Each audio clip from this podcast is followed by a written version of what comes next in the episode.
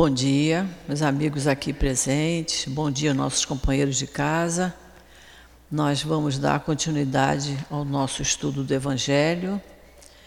Nós, semana passada, paramos no item 9 do capítulo 13, que a vossa mão esquerda não saiba o que a direita dá. O item 9, nós demos uma, uma passada nele rápida. Então, hoje nós vamos dar outra passadinha rápida, só para a gente é, capítulo 13. Mas antes, eu vou ler como página de abertura só uma questão do Livro dos Espíritos. É a questão 888. Que se deve pensar da esmola? E os Espíritos responderam assim: Condenando-se a pedir esmola, o homem se degrada física e moralmente, embrutece-se. Uma sociedade que se baseie na lei de Deus e na justiça deve prover a vida do fraco, sem que haja para ele humilhação. Na subpergunta A, Kardec perguntou: Dar-se-á reproveis a esmola? E os espíritos responderam: Não. O que merece reprovação não é a esmola, mas a maneira por que habitualmente a esmola é dada. Para a abertura do nosso, do nosso estudo. Vou pedir a Sandra para fazer a prece. Senhor Jesus, mais uma vez estamos aqui reunidos em Seu nome para estudar o Seu Evangelho. Que hoje seja um dia bom, tranquilo e que o Senhor hoje jogue Suas bênçãos em todos os brasileiros nesse dia tão importante. Que todos sejam tranquilos, calmos, que seja um dia de paz que o Senhor Jesus jogue muitas luzes sobre todos nós. Agradecemos também a coluna de espíritos dessa casa, seu altivo, doutor Bezerra de Menezes, doutor Erma, que nos intuam, que nos ajude hoje no nosso Evangelho, que todos que estão nos assistindo entendam e os que estão aqui presentes. Que hoje podemos levar mais um pouco de consolo e a firmeza de que temos uma vida futura. Que Deus abençoe a todos. Graças a Deus. Graças a Deus. Bom, então vamos lá. Do capítulo 13, no item 9 em diante, são as instruções dos Espíritos, como lembrou o nosso Tiago. O item 9 é uma mensagem da irmã Rosália Semana passada nós fizemos assim meio rapidamente. Eu vou dar uma passada ligeira no, que nós já vimos, só para a gente recordar. O item 9 começa assim: Amemo-nos uns aos outros e façamos aos outros o que queremos que os outros nos façam. Nisso, nessas palavras se acham contidas toda religião e toda moral. Toda religião. Então, se nós nos amarmos uns aos outros, e que a gente entenda o amar uns aos outros, é nos respeitarmos uns aos outros. Nós temos a nossa individualidade como espírito, pensamos de maneira diferente, agimos de maneira diferente, fazemos escolhas muito diferentes uns dos outros, mas que nós nos respeitemos né? e façamos aos outros o que queremos que os outros nos façam. É na hora da decisão dizer: eu gostaria que me dissesse isso, eu gostaria de ouvir isso que eu acabei de falar. É isso que importa o amemos uns aos outros. E ele diz: nisso está toda a religião e toda a moral. Moral. Moral, que é o que nos vai nos aproximar de Jesus. É conforme nós nos elevarmos moralmente. Aí mais adiante ele fala que sem pobreza, é porque do supérfluo da mesa de cada rico, muitos pobres se alimentariam. Porque não é que a gente seja rico, mas a gente tem a nossa alimentação. Então a gente, quando vai almoçar, a gente olha assim, a gente tem cinco variedades na mesa. Você tem o arroz, o feijão, a carne, a massa, o legume, não é isso? E é que a gente se lembra que muitas vezes o pobre não tem. Ele tem duas coisas, ou é só feijão e arroz, o feijão está caro, é só o arroz com, com legume, carne está difícil, né? Então é isso que ele está dizendo. Mais adiante, no parágrafo seguinte, ele diz assim: Ricos, pensai um pouco em tudo isso. Ele está pedindo para quem tem um pouco mais se debruçar sobre isso. Pensai naqueles que não têm o que você tem. Ajudai os infelizes o mais possível. Auxiliai para que um dia Deus vos retribua o bem que tiverdes feito. Para que encontreis, ao deixardes o vosso invólucro terrestre, um cortejo de espíritos agradecidos que vos receberão a entrada de um mundo mais feliz. E nós espíritas temos essa noção. E quem faz o bem pelo bem, que não tem essa noção, ele ainda é melhor do que a gente. Porque a gente está lendo isso aqui, olha. Se eu fizer o bem àquela pessoa, quando eu desencarnar e eu me encontrar com ele, ele vai ser, vai fazer parte daquele cortejo de espíritos agradecidos. A gente tem essa ideia. Então, muitas vezes o espírita faz a coisa certa e diz: Não, eu estou me preparando para o futuro. Que eu sei que se chegar lá, vão me dar a mão, vão me tirar do umbral. Então a gente sabe disso. Não é?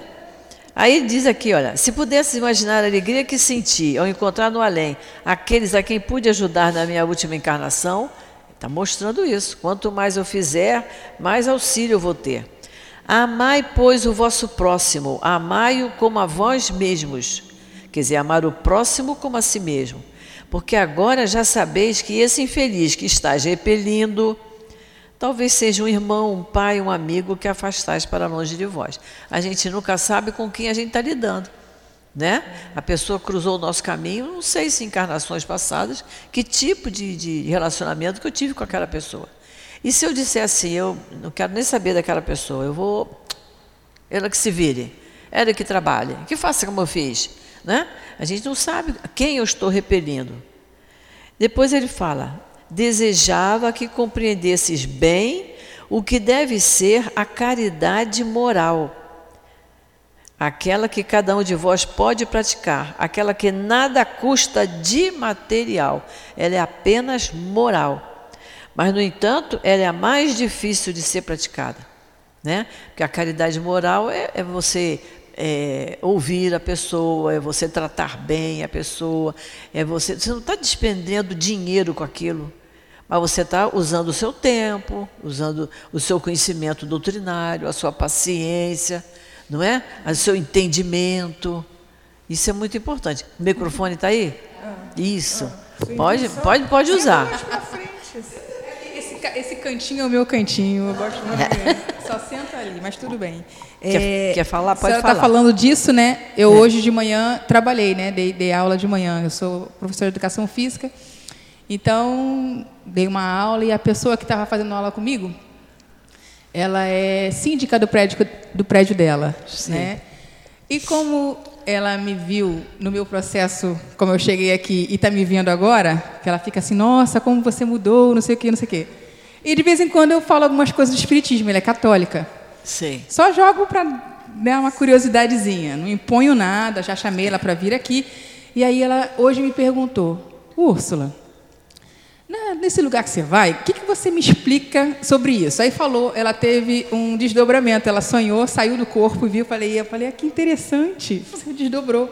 É. Aí ela falou que se viu num lugar e viu o corpo dela na cama, deitada, mas foi para um lugar que ela encontrou uma pessoa que ela não sabe se é homem ou se é mulher, mas que era uma pessoa muito querida e que ela se sentiu muito bem do lado dessa pessoa, né?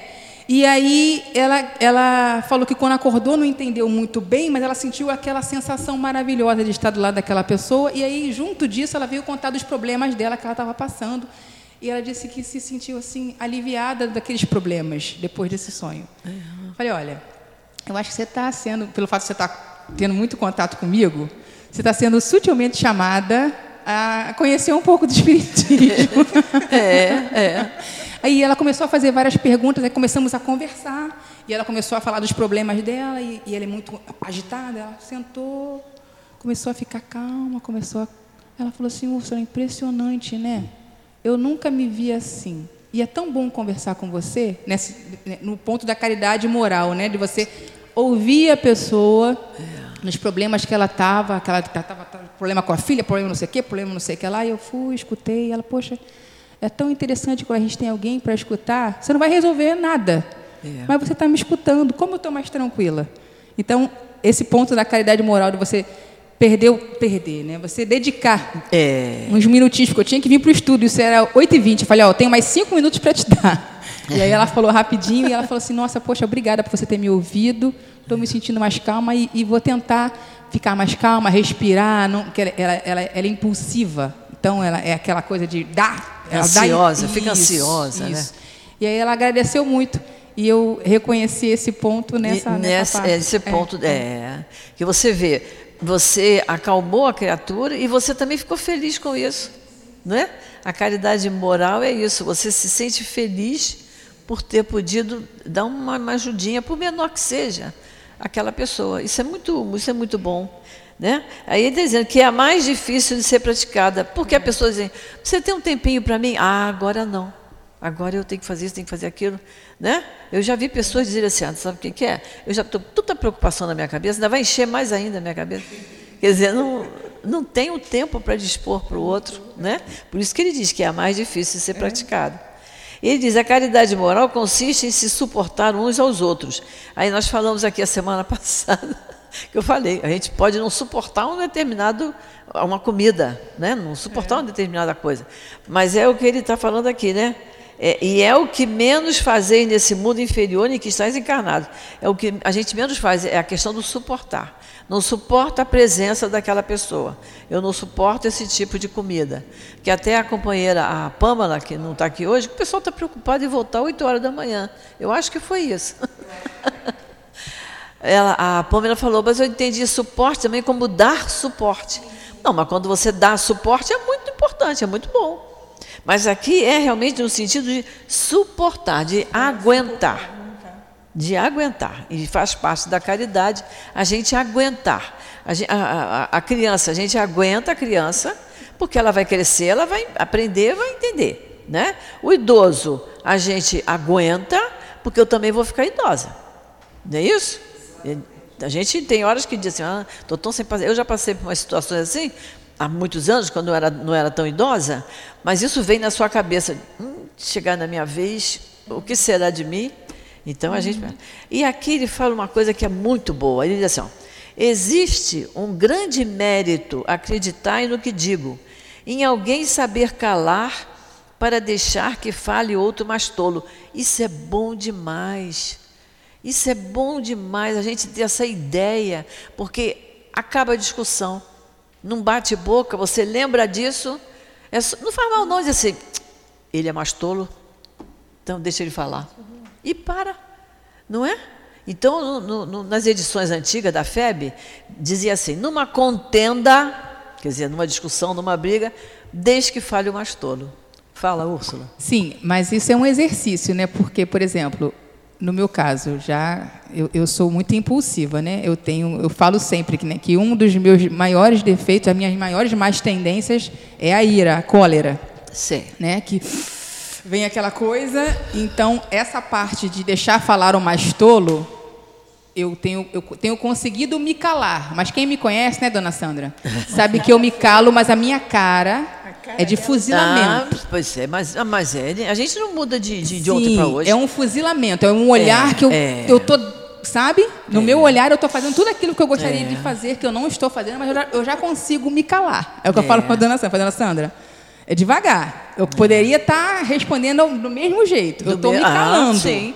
Já dei um primeiro passo, mas a, a minha cara ainda não consegui fazer cara de parede. É. a minha cara Mas às vezes até a gente calar incomoda o outro. Né? Eu, até acho que eu contei para vocês aqui que tinha uma companheira nossa, uma assistida nossa lá na outra obra social, que ela sempre contava das brigas dela com o marido, ela não, ela não gostava da sogra, e a sogra morava no apartamento de cima, era uma confusão. E, e ela brigava muito. Ela disse: depois que nós estudamos esse pedacinho aqui, eu falei, eu vou usar isso. Aí ela chegou para mim e disse: Você não sabe da maior. Houve uma discussão, bate-boca, a sogra falava, ele falava e ela ficou calada. Aí ele falou para ela: Você não tem nada para dizer? Ela falou: Tenho muito, mas não quero perder meu tempo. Isso já deixou. Ela falou: Eu, eu confessei, eu tinha muito que falar, mas eu achei que com os dois eu estava perdendo meu tempo. E isso deixou o marido dela impressionadíssimo.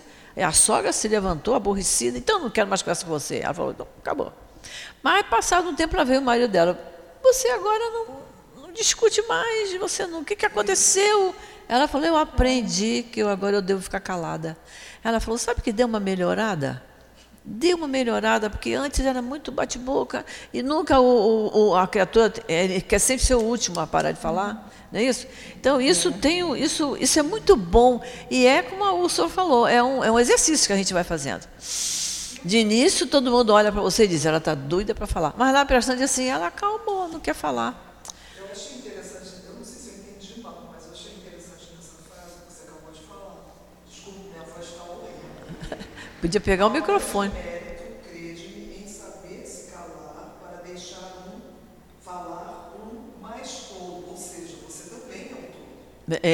É, Mais tolo. Você pode mas, desde, mais tolo e insiste em continuar falando. É. Se a gente também falar, a gente também é tolo. Não é só não, é, muito bom e o outro que é é, é, é isso mesmo. Perfeitamente. Isso, isso aqui é a gente interpretar o Evangelho. Isso é muito importante, isso, né? Porque nós não somos perfeitos. Né? Só que sempre tem um que é mais agressivo, que é mais falante, né? que quer impor a sua vontade. Eu também quero impor a minha. Mas se aquilo está sendo inútil, eu. Não é? Quem está certo? E quem está certo?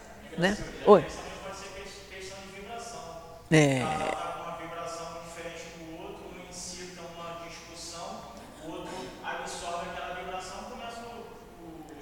o choque. Também pode ser isso, uma questão de vibração. A vibração pode ser positiva e pode ser negativa. E a negativa vem e toma conta. Mas isso aqui, isso, é- isso aqui é muito bom. Aí no final desse parágrafo, ele diz assim, olha. é, deixa eu ver aqui. Julgam-se acima de vós, enquanto que na vida espiritual, que é a única real, a única vida real é a vida espiritual. A gente tem dificuldade de enxergar isso, né? Quando a gente sabe que lá você não tem o corpo de carne, como é que pode ser real? Mas é. É a única real. Algumas vezes estão bem abaixo. Eis aí um mérito, não de humildade, mas de caridade. Quando a gente cala, é um gesto de caridade, que é para não aumentar a raiva do outro, né? Porque não considerar os erros dos outros é caridade moral. Não considerar, quer dizer, não dar o valor além do que ele merece ter. Que o negócio é que a gente valoriza muito as coisas, né? Às vezes, uma bobagemzinha, você valoriza aquilo. Eu sempre conto para o pessoal que estuda comigo. Uma vez eu fiz um almoço lá em casa, estou fazendo arroz, a minha sobrinha chega, eu fazendo o arroz, ela chegou e falou assim: Sabia que a minha sogra faz um arroz delicioso? Eu olhei para ela, você vai almoçar na minha casa, eu estou fazendo arroz, e a sua sogra faz um arroz melhor do que o meu? Não, não estou dizendo que é melhor do que o seu, estou dizendo que o dela é maravilhoso. Mas olha que bobagem! Que bobagem, mas isso ainda bem que isso já tem um bocado de tempo, sabe, gente? Porque eu deveria dizer, mas como é que ela faz? E aprender, porque a gente está sempre aprendendo. Mas no momento ali, eu parei, olhei para ela e, e respondi assim. Vocês estão, vai almoçar aqui, eu estou fazendo, e você diz que o arroz dela é maravilhoso.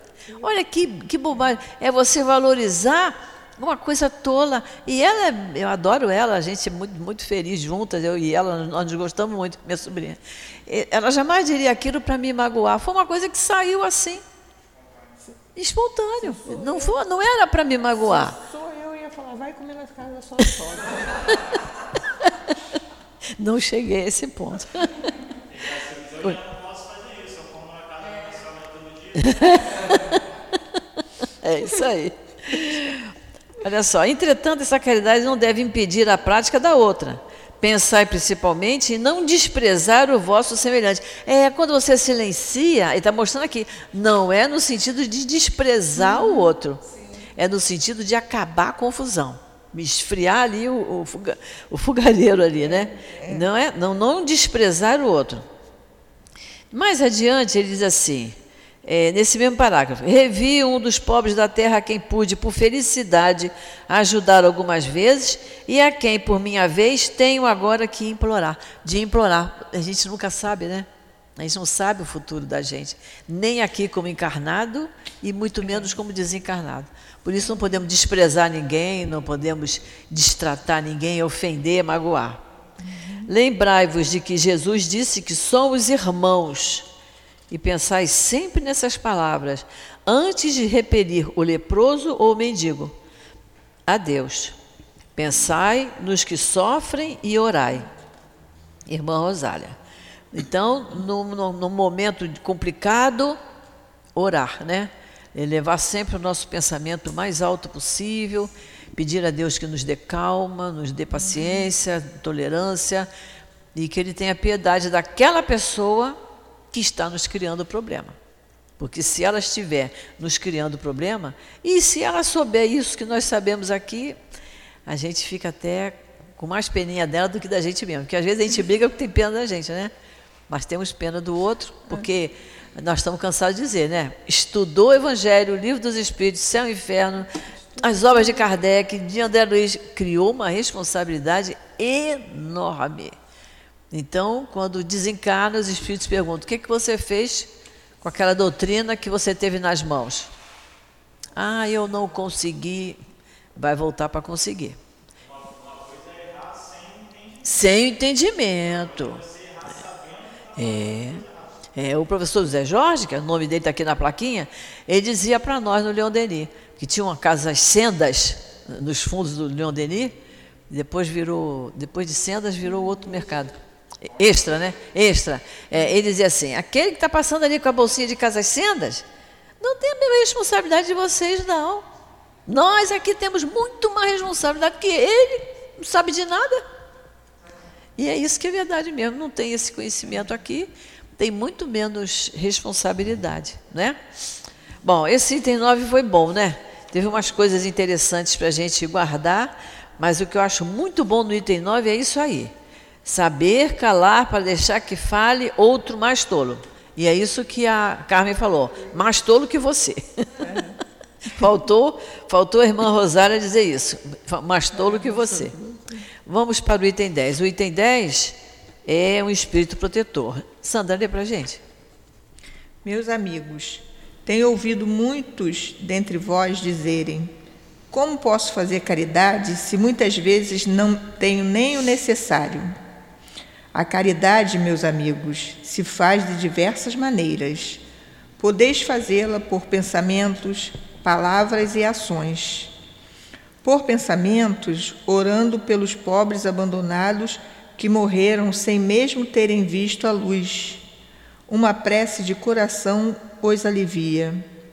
Por palavras, dirigindo aos vossos companheiros de todos os dias alguns bons conselhos dizendo aos homens irritados pelo desprezo, pelas privações. Desespero.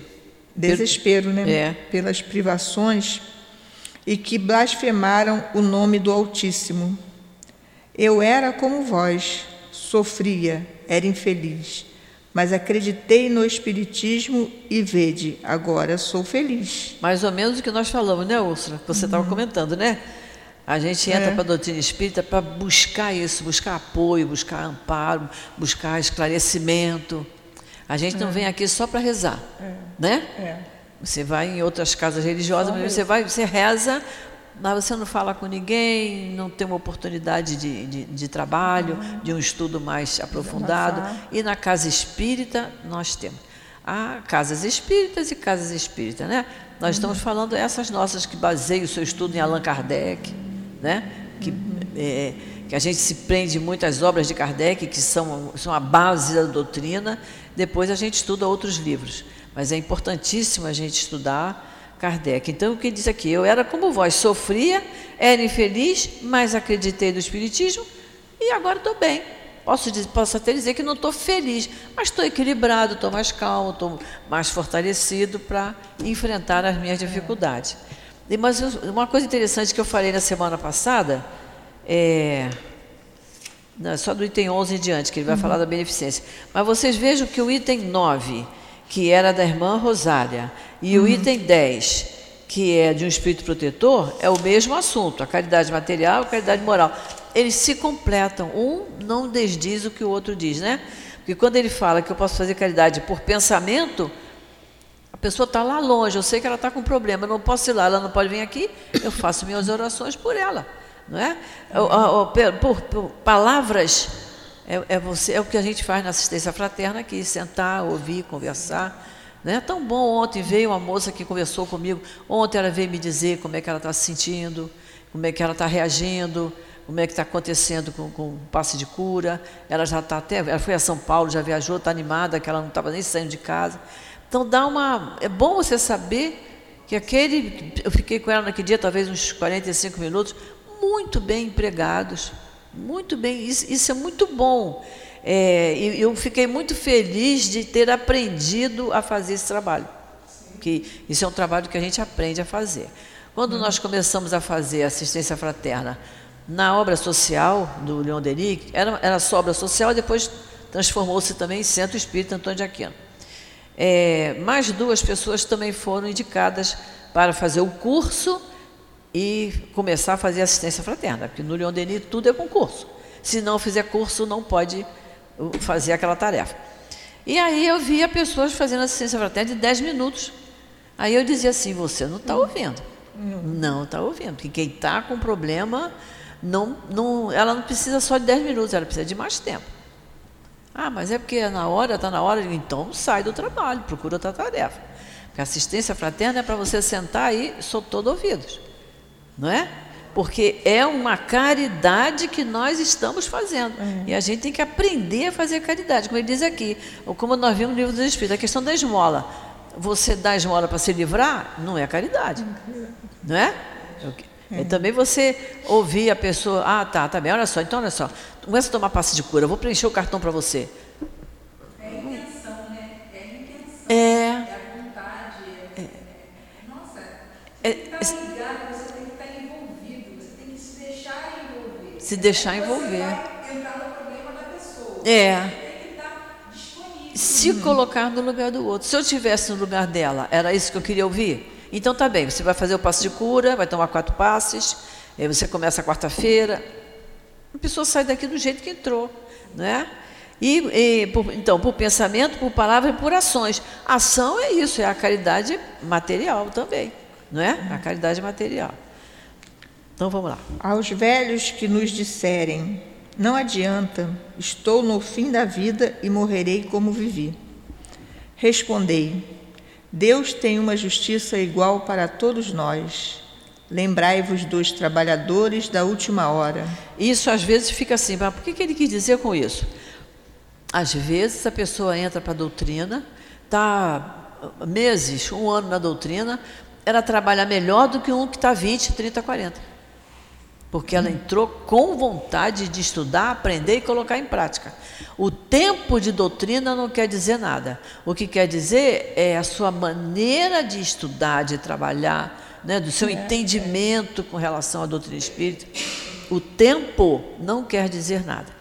Porque é muito interessante os trabalhadores da última hora, que somos nós, os espíritas, que é uma doutrina relativamente nova, comparando com outras doutrinas cristãs, esse, esse título que Kardec deu foi em relação a nós espíritas, mas a gente pode trazer para nós trabalhadores da casa. Né? No Leon Denis, como era uma casa antiga, muita gente dizia assim: ah, mas eu já estou aqui há 20 anos, eu já estou aqui há 30 anos, a fulana chegou, já está hum. coordenando não sei o quê. Mas ela tinha tempo disponível, boa vontade, amor pelo trabalho, dedicação, respeito, uma série de coisas que foram observadas nela e ela foi colocada naquilo ali. E muita gente vem a casa 20 anos, vem, assiste a palestra, toma passe, bebe água, vai embora. Na outra semana a mesma coisa. Aí você diz assim: você está fazendo um curso? Ah, eu ainda não arranjei um tempo para isso. Se não estudar, não é espírita. Está indo lá. É, é tomador de passe tomador de água, água frutificada, mas aqui dentro, aqui dentro o que muda é o estudo, o estudo, a reflexão, a interpretação que a gente dá. Vocês vejam como é que a cabeça da gente funciona. Semana passada a Pão ela falou na questão do suporte. Você falou, nós também somos tolos. Mas quem fala, quem discute, quem briga é mais tolo do que eu, mas eu também sou. Olha como isso faz a gente refletir, não é? É muito bom isso. O estudo do espírito é maravilhoso. As crianças, já viciadas pelos exemplos que têm à sua volta e que vão caminhando pela vida, prestes a serem vencidas pelas más tentações, dizei: Deus vos vê, meus queridos filhos, e não vos canseis de, de lhes pe- repetir frequentemente essas doces palavras. Elas acabarão por se desenvolverem em suas jovens inteligências, e em lugar de pequenos vagabundos, farei deles e farei deles homens. Isso também é uma forma de caridade. Quando ele diz aqui, para você falar com as crianças, a criança está sofrida, está tristonha, está reclamando, Deus vos vê, meus queridos filhos. É no sentido de que eles não estão abandonados. Né? Quem não tem noção disso, diz assim, ó, papai do céu está vendo, hein? Quando ele faz uma coisa errada, né? a- Ó, papai do céu está vendo, vai te castigar. Aqui não é nesse sentido. É no sentido de que ele não está só. Que Deus está vendo. E que vai ajudar, ele vai acabar com aquela tristeza, vai resolver a situação do papai, da mamãe, e aí a conversa vai, vai por aí afora. Vamos lá.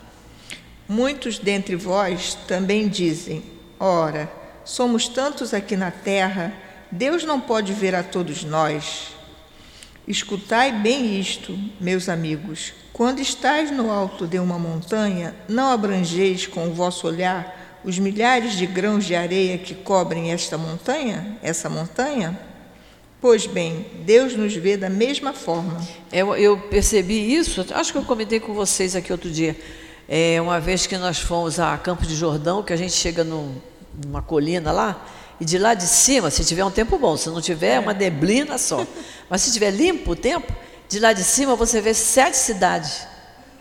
Quer dizer, você em cada cidade, você é desse tamanho aqui, né? Não está vendo nada, só está vendo o que está em volta. Mas do alto da colina, a gente via as sete cidades, sete lugarejos, sete cidades pequenas, né? Mas é, é- é a, é a mesma visão que ele está dizendo aqui, não é? É, que Deus vos vê da mesma forma. Ele pode ver a cada um de nós. Ver, ouvir, perceber o que a gente sente e sofre, né? Ele nos deixa o vosso livre-arbítrio, assim como deixais esses grãos de areia sob a vontade do vento que os dissipa, dispersa.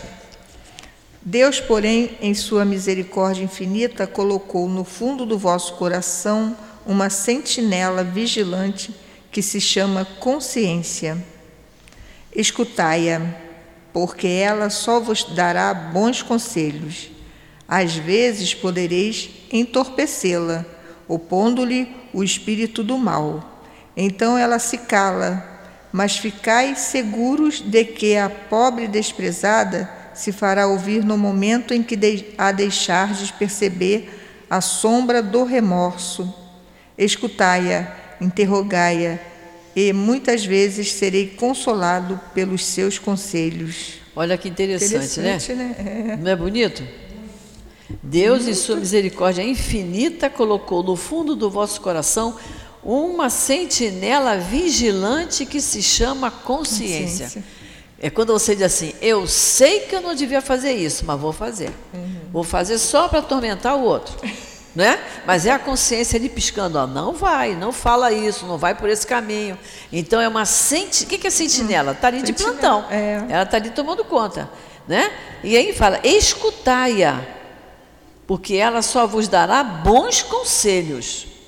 Agora, podereis entorpecer a consciência opondo-lhe o espírito do mal. É a pessoa que tem pensamentos negativos, palavras negativas, atitudes negativas. O que, que acontece? Ela abre portas e janelas para os obsessores, para os espíritos infelizes, inferiores que se comprazem em nos atormentar. Aí a consciência diz: Olha, eu estou aqui, mas ela não está me ouvindo, eu vou ficar na minha. Aí ele diz aqui, né? Então ela se cala, a consciência se cala. Mas ficais seguros de que a pobre desprezada se, para, se fará ouvir no momento em que a deixar de perceber a sombra do remorso. Quer dizer, você foi, brigou, falou, discutiu, pintou os canecos, né? Aí de repente você diz, "Ih, eu acho que eu falei demais, eu não devia ter feito isso. É a consciência voltando, ó, né? Tá se arrependendo. Então agora eu vou voltar a funcionar. Aí diz, escutai a consciência, interrogai a consciência. E muitas vezes sereis é, consolados pelos seus conselhos. Sempre que a gente ouve a voz da nossa consciência, a gente acerta. Porque a gente precisa pensar. Né? Certa vez, certa vez um, um espírito de uma mensagem, ele falou que a gente fala assim, ah, que os bons espíritos me ajudem, e sai fazendo a coisa. Não deu nem tempo deles te ouvirem e fazer alguma coisa. Os espíritos também querem tempo. Não dá tempo. Então, assim somos nós, né? A consciência, ela espera, você fez a bobagem, se arrependeu, eu, eu não gostaria de ter feito isso. Aí ela diz, ó, está começando a se arrepender. Então agora eu vou voltar a atuar. Antes ela estava calada porque foi desprezada. Mas ela volta a atuar. E aí você volta a raciocinar e vai agir de maneira diferente. Né? Que o correto é isso, se a gente chegar, pedir desculpa, pedir perdão, se reconciliar com aquele a quem ofendeu, magoou. Mas é muito, é muito interessante isso, né? Que ele diz que é uma centelha divina que Deus coloca no nosso coração. Assim como nós já aprendemos com relação às virtudes.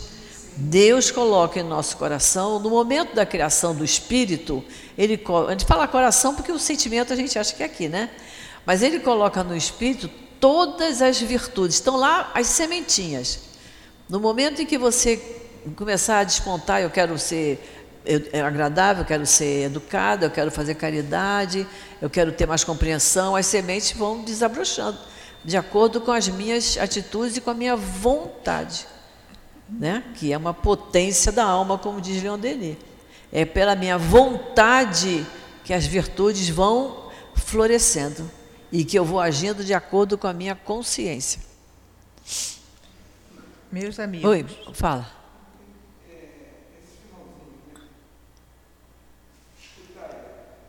Interrogai-a. É a consciência.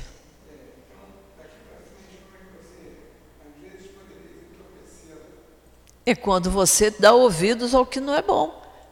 Você está fazendo uma coisa, a pessoa chega e diz, faz isso não. Vou te falar uma coisa melhor para você fazer. E te dá um conselho ruim você ouve. Aí você afasta, cala a sua consciência e ouve as bobagens que o outro está te aconselhando. É nessa hora que você está entorpecendo a sua consciência, porque está desprezando ela, deixando de ouvi-la. Vamos lá, meus, meus amigos. amigos, a cada novo regimento, o general entrega uma bandeira. Eu vos dou esta máxima do Cristo: amai-vos uns aos outros. Praticai esse ensinamento, reuni-vos todos em torno desse estandarte, e dele recebereis a felicidade e a consolação, um espírito protetor. Isso, então ele fala, né? É, ele vos dá essa máxima: amai-vos uns aos outros. E ele manda que, manda que a gente é, se reúna em torno dessa. É uma, é uma bandeira, é um lema, né? Amai-vos uns aos outros. Como ele disse lá no início lá do item 9. É, Amemo-nos, façamos aos outros querendo que os outros façam. Toda a religião e toda a moral está contido nisso. Se nos amarmos, nos respeitarmos uns aos outros, toda a moral e todo o entendimento tá, está aqui. Agora só, nós falamos sobre isso, a, essa, a beneficência ela é tão importante que Kardec colocou seis mensagens de espíritos diferentes, em épocas diferentes, em lugares diferentes, todos falando do mesmo assunto. E ninguém se contradiz. Que às vezes você escuta uma coisa aqui, né? Se você for numa outra casa escutar de outra pessoa, pode estar falando de outra maneira. Aqui não, nenhum espírito se contradiz. Todos eles falaram da mesma maneira.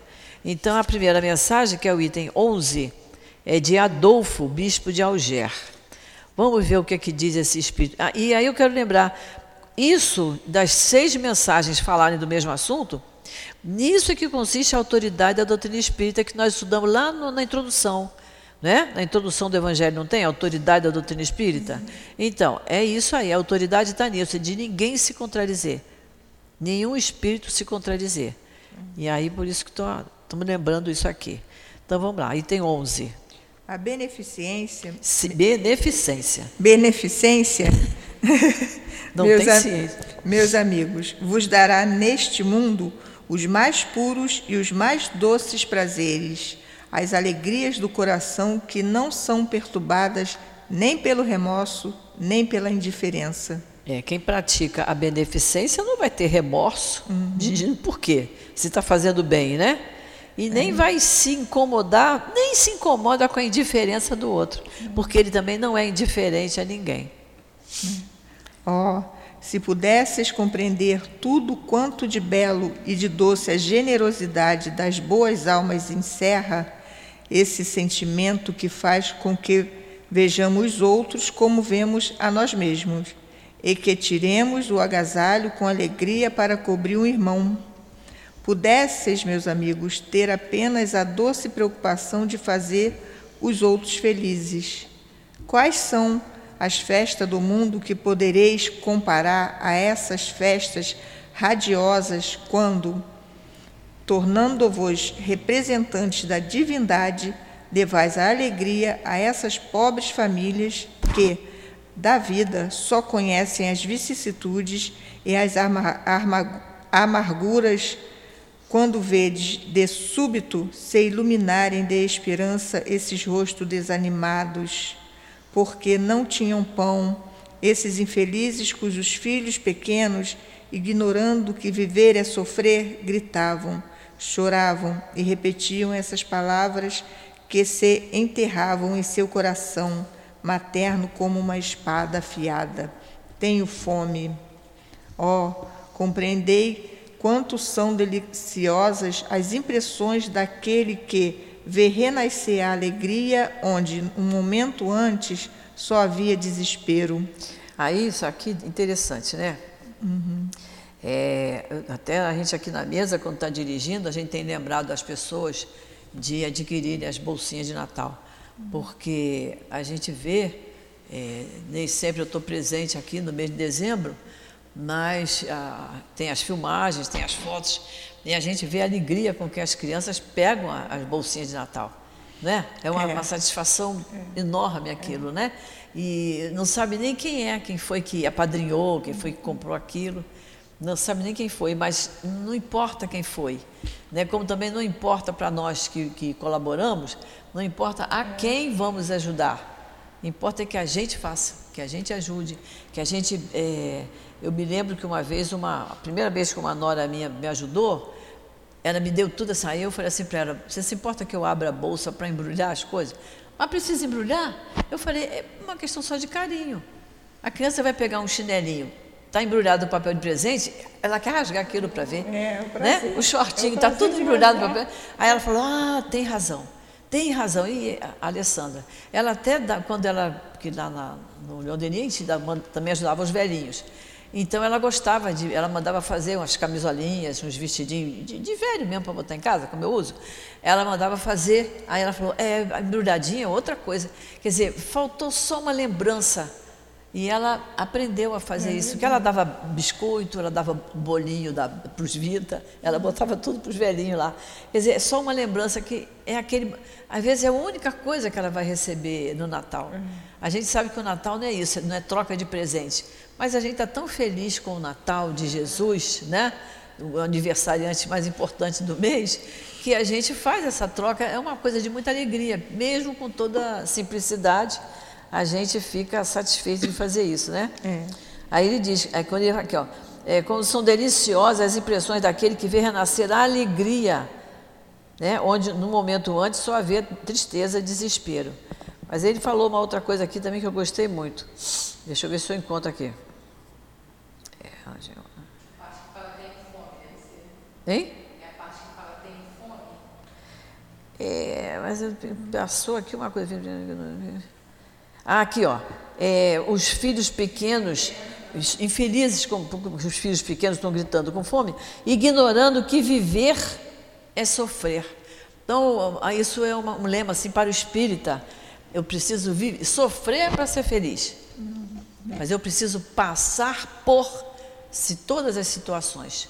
As situações difíceis nós precisamos passar para a gente aprender a enfrentar e a vencer aquilo ali. Então, não entender que a gente tem que sofrer. Não, eu tenho que passar por dificuldade. E vocês vejam que cada um passa pela dificuldade de uma maneira. Tem gente que passa pela dificuldade, perguntando: Deus não está vendo não tá, o que eu estou sofrendo, se Deus existisse, não fazia isso comigo. E tem outros que não, Deus vai me ajudar. Eu hoje eu não estou bem, mas Ele vai me ajudar. Tem fé. Então cada um tem uma maneira de passar pelo sofrimento.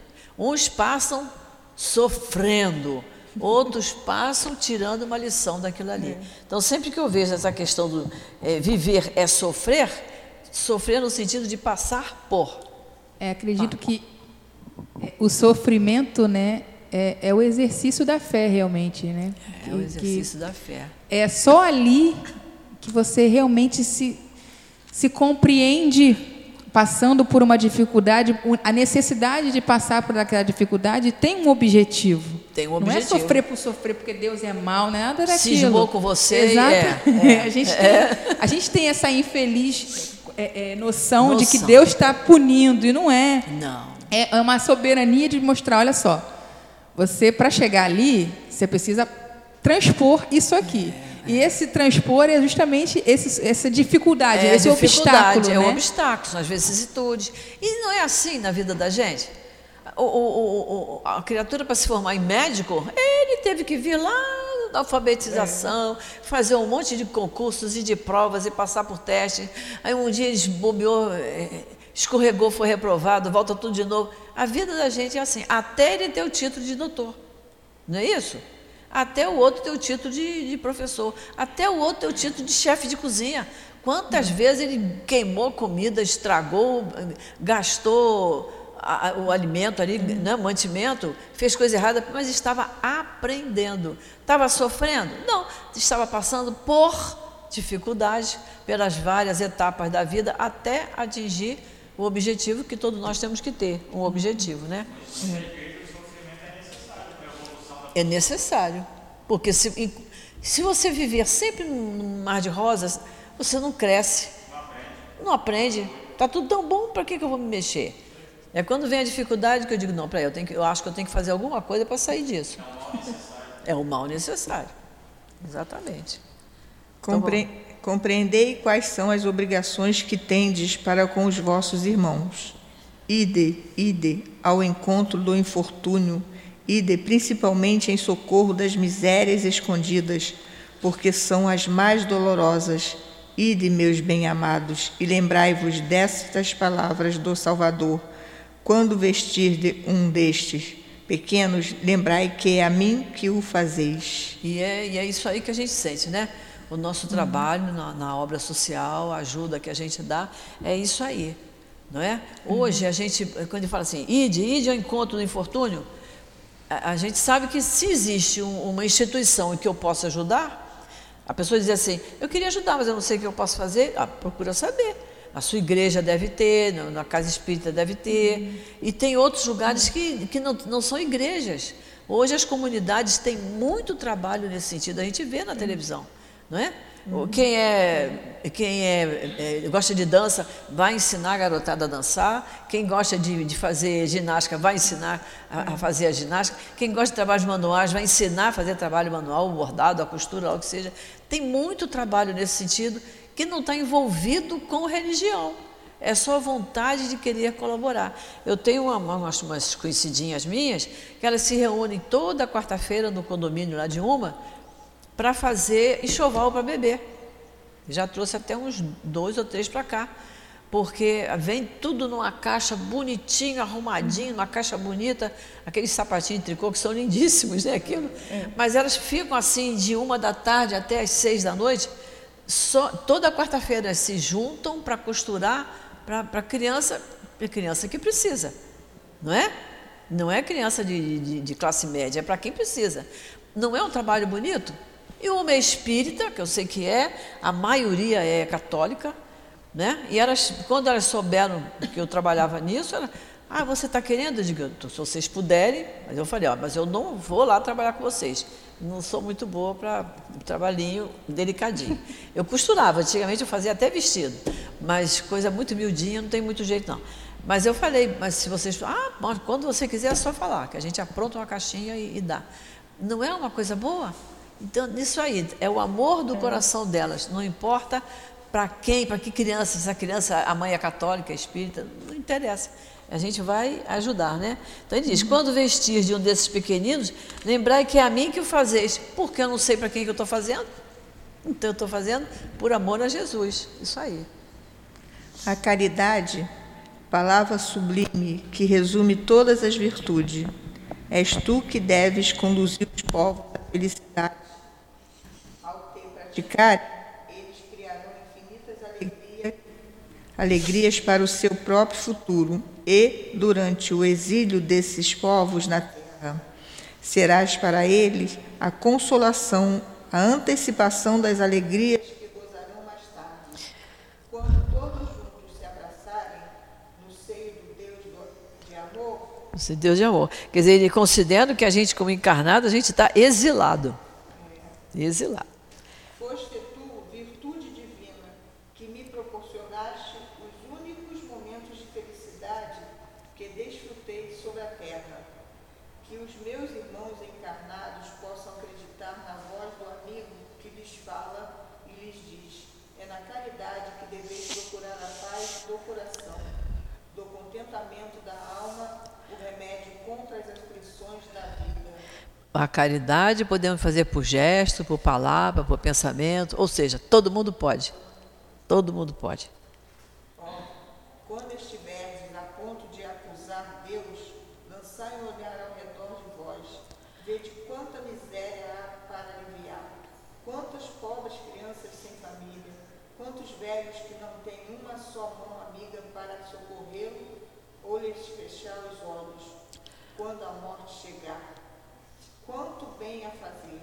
Oh, não vos esqueceis Queixeis. não queixeis, ao contrário, agradecei a Deus e distribuí prodigamente as mãos cheias a vossa simpatia, o vosso amor, o vosso dinheiro a todos aqueles que, desprovido dos bens deste mundo, definham no sofrimento e no isolamento.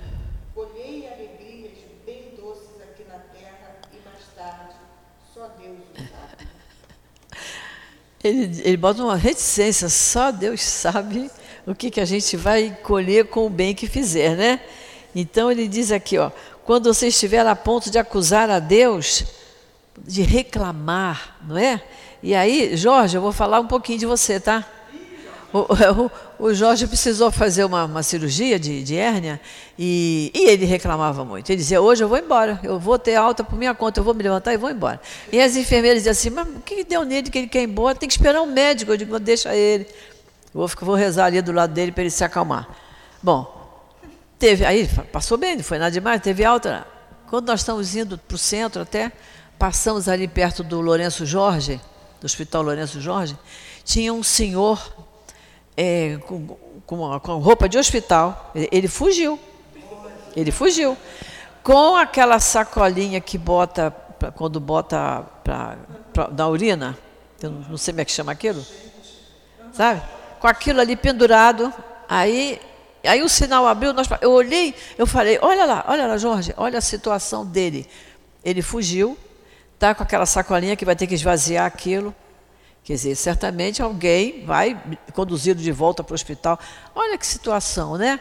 Eu falei, e você foi para um hospital bom, foi bem atendido, tanto por médico como por enfermeiros. Eu estava do teu lado. E por que, que reclamava tanto? Mas você não faria mais isso outra vez, né, Jorge?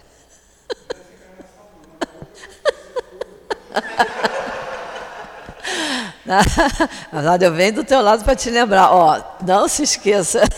Mas é o que ele está dizendo aqui. Vede quantas misérias à nossa volta. Então a gente tem que agradecer o teto que nos, que nos acolhe, a roupa que a gente veste, a comida que a gente come. Tudo é motivo de gratidão. Quando a gente reclama, a gente, reclama, né? Reclama. É, é. Quando você olha, tem sempre alguém pior. Tem. Com certeza. Alguém pior. Por mais que você reclame que estou sofrendo, por quê? É. Às vezes eu escuto o vizinho lá chorando. Muitas vezes eu escuto uma vizinha. É. Não sei o que ela está passando, e está lá chorando os problemas É, é. É, é. Nem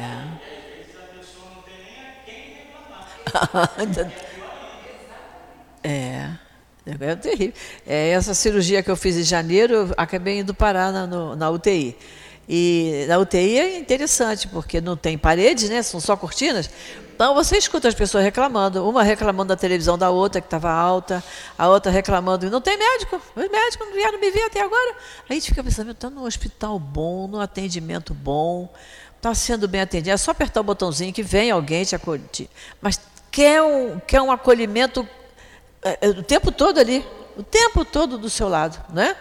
Aí aconteceu que na, na no, no quartinho do lado do meu, que só tem cortina, eram umas nove e meia da noite, dez horas, botaram no, no canal 13, que tem aquelas novelas que são bonitas, né? É, Êxodo, não sei. Só que a pessoa devia ser surda, porque estava alto, sabe? Aí quando veio o rapaz, o auxiliar de enfermagem, eu falei assim para ele, hum, pior é que eu nem acompanho essa novela, não sei nem o que está se passando, mas também não posso dormir. Ele falou, mas se eu for pedir para baixar, vai dar uma confusão. Eu digo, não, deixa, meu filho. Deixa, pode deixar a televisão alta. Porque a pessoa não pensa no outro, não está vendo que não tem parede, não tem porta. É uma cortina de pano. Né? E mandou, e ela dizia, pode, pode aumentar, porque não, não é a gente que liga, é o enfermeiro que vem.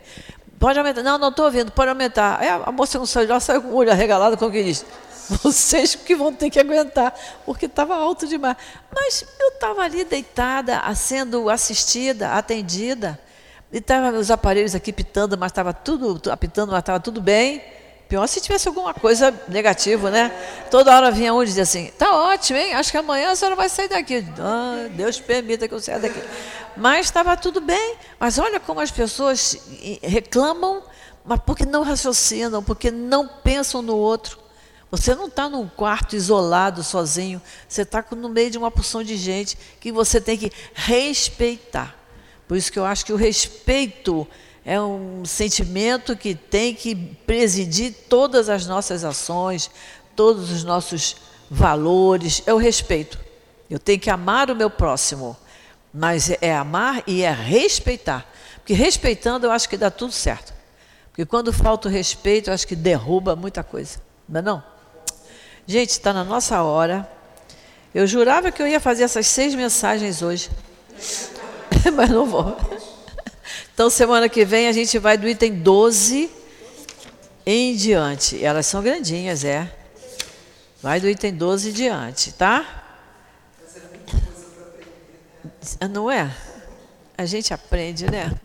É isso. O Newton sempre pede que a gente não corra com as aulas. Ele diz: olha, não, não vamos botar um limite, tem que fazer isso em um ano, dois anos.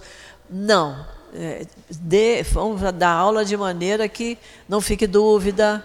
Se a pessoa quiser é, fazer uma pergunta, quiser fazer uma colocação, olha como foi importante hoje a colocação dela. A tua colocação, Carmen. A semana passada, a da, da Pamela, não é?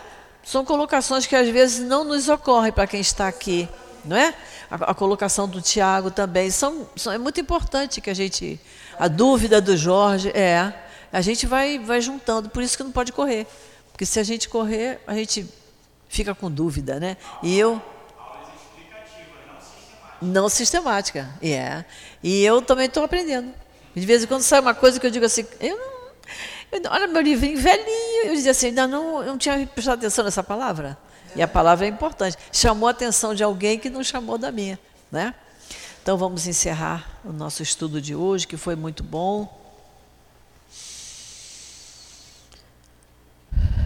Querido Jesus, querido Emanuel, patrono do nosso curso, altivo, nosso amigo de todas as horas, professor José Jorge, doutor Herman, Baltazar, essas irmãs queridas que sempre chamamos e pedimos socorro nas nossas horas mais difíceis, esses espíritos queridos que aqui trabalham sempre.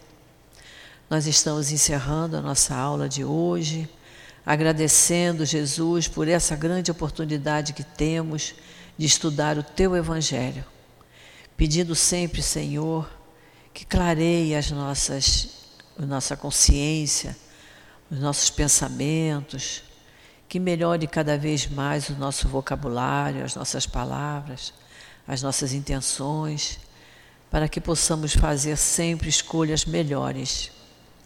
E te pedimos, Senhor, em especial no dia de hoje, que todos se compenetrem, que precisamos nos respeitar uns aos outros. Hoje, por motivo de eleição, cada um tem seu gosto, cada um tem as suas definições, mas que a tua paz, Senhor, que a tua paz, que a tua luz, que o teu discernimento possa cobrir toda esta humanidade, em especial a nós, o povo do Brasil, que hoje está envolvido no trabalho da eleição.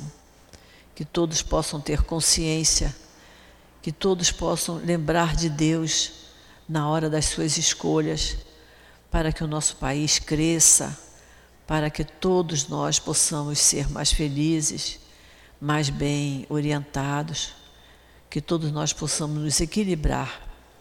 São funções muito importantes. A função de dirigir, de governar, são funções muito importantes.